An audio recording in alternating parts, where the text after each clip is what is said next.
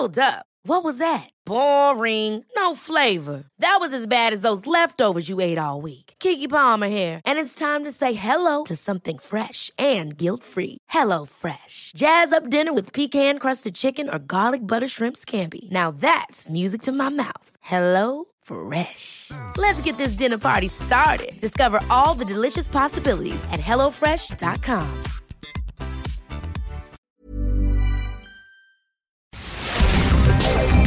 Divagando en la mente de un espacio donde semana a semana llevaremos a la silla de los psicoanalistas las mentes más tormentosas para ser analizadas por los expertos.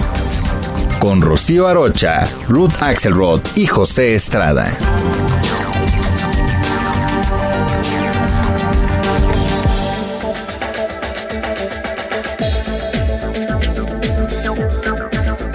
¿Quién no se ha sentido culpable? Todos hemos experimentado alguna vez el sentimiento de culpa. Algunos de nosotros lo experimentamos todo el tiempo.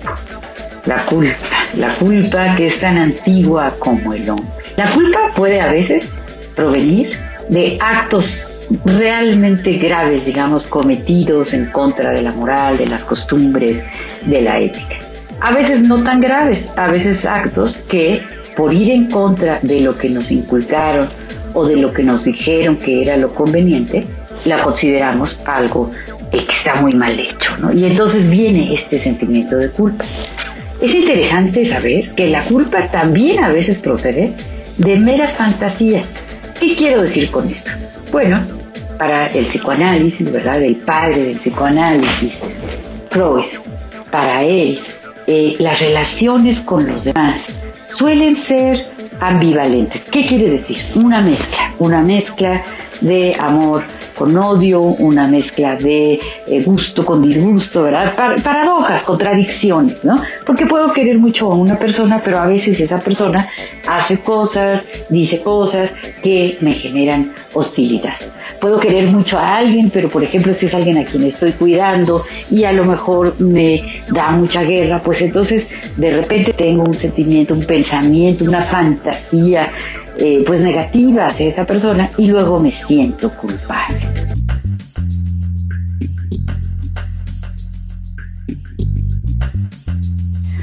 Total, sentirse culpable pues es algo humano, es algo común, es algo tan antiguo como el hombre, ¿no? En la antigüedad, por ejemplo, existía esto que se llama la ordalía oral, ¿no?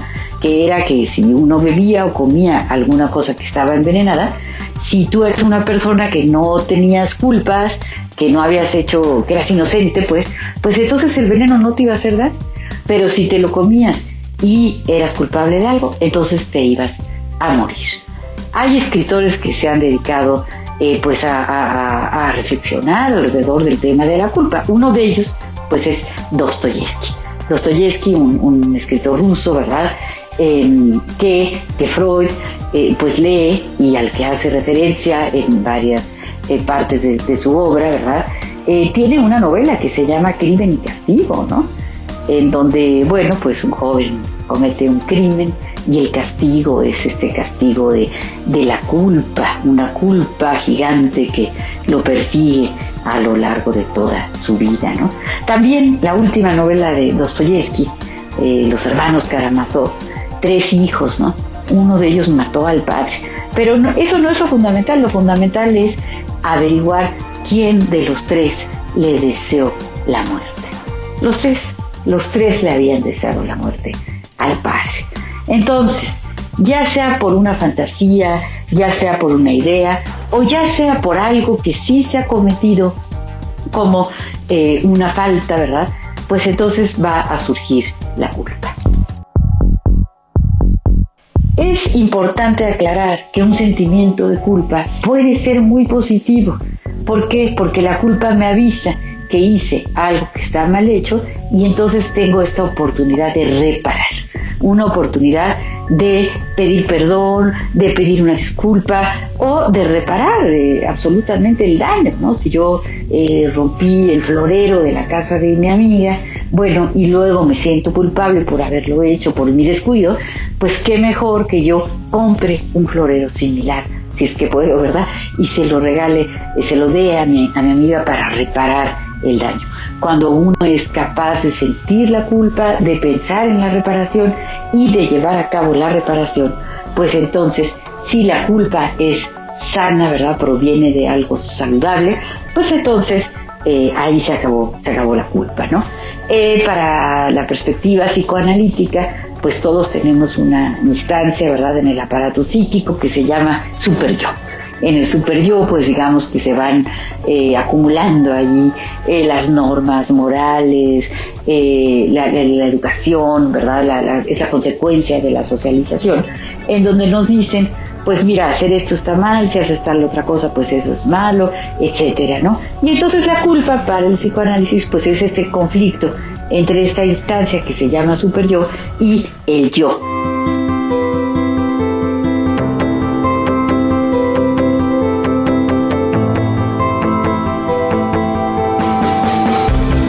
Por ejemplo, vamos a suponer que el médico me ha dicho que debo de estar eh, en un régimen de dieta, ¿verdad? Porque eh, tengo, no sé, eh, alguna condición como colesterol alto. Bueno, entonces, pues en mi, en mi super yo tengo esta instrucción, digamos, de que debo de dejar de comer pasteles. Pero pues me regalan un pastel delicioso, excepcional, apetecible, y entonces me lo como. Ahora sí que sin pensar, ¿no? Y luego que viene la culpa. Y la culpa se convierte en una persecución una persecución interna, ¿sí? Y entonces me, me digo cosas espantosas, me critico, me lastimo, en fin, ¿no? La culpa puede conducirnos cuando es persistente, cuando está todo el tiempo, cuando surge eh, a diestra y siniestra, ¿verdad? Puede convertirse en depresión. Y aquí es cuando es muy, muy grave el sentirse culpable todo el tiempo, ¿no? Hay personalidades más culpígenas que otras, ¿sí? No todos tenemos el mismo grado, la misma aptitud, digamos, hacia la culpa. Ahora, también el no sentir culpa, pues es una patología, ¿sí? Patología quiere decir una enfermedad. Y sí, hay trastornos de la personalidad que son muy graves, en donde se cometen acciones negativas y la persona no siente culpa. Y esto, pues, es verdaderamente peligroso.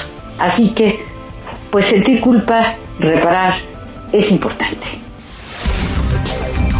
Te esperamos cada semana en un episodio más de Divagando en la mente de, a través de todas las plataformas de streaming por el Heraldo de México.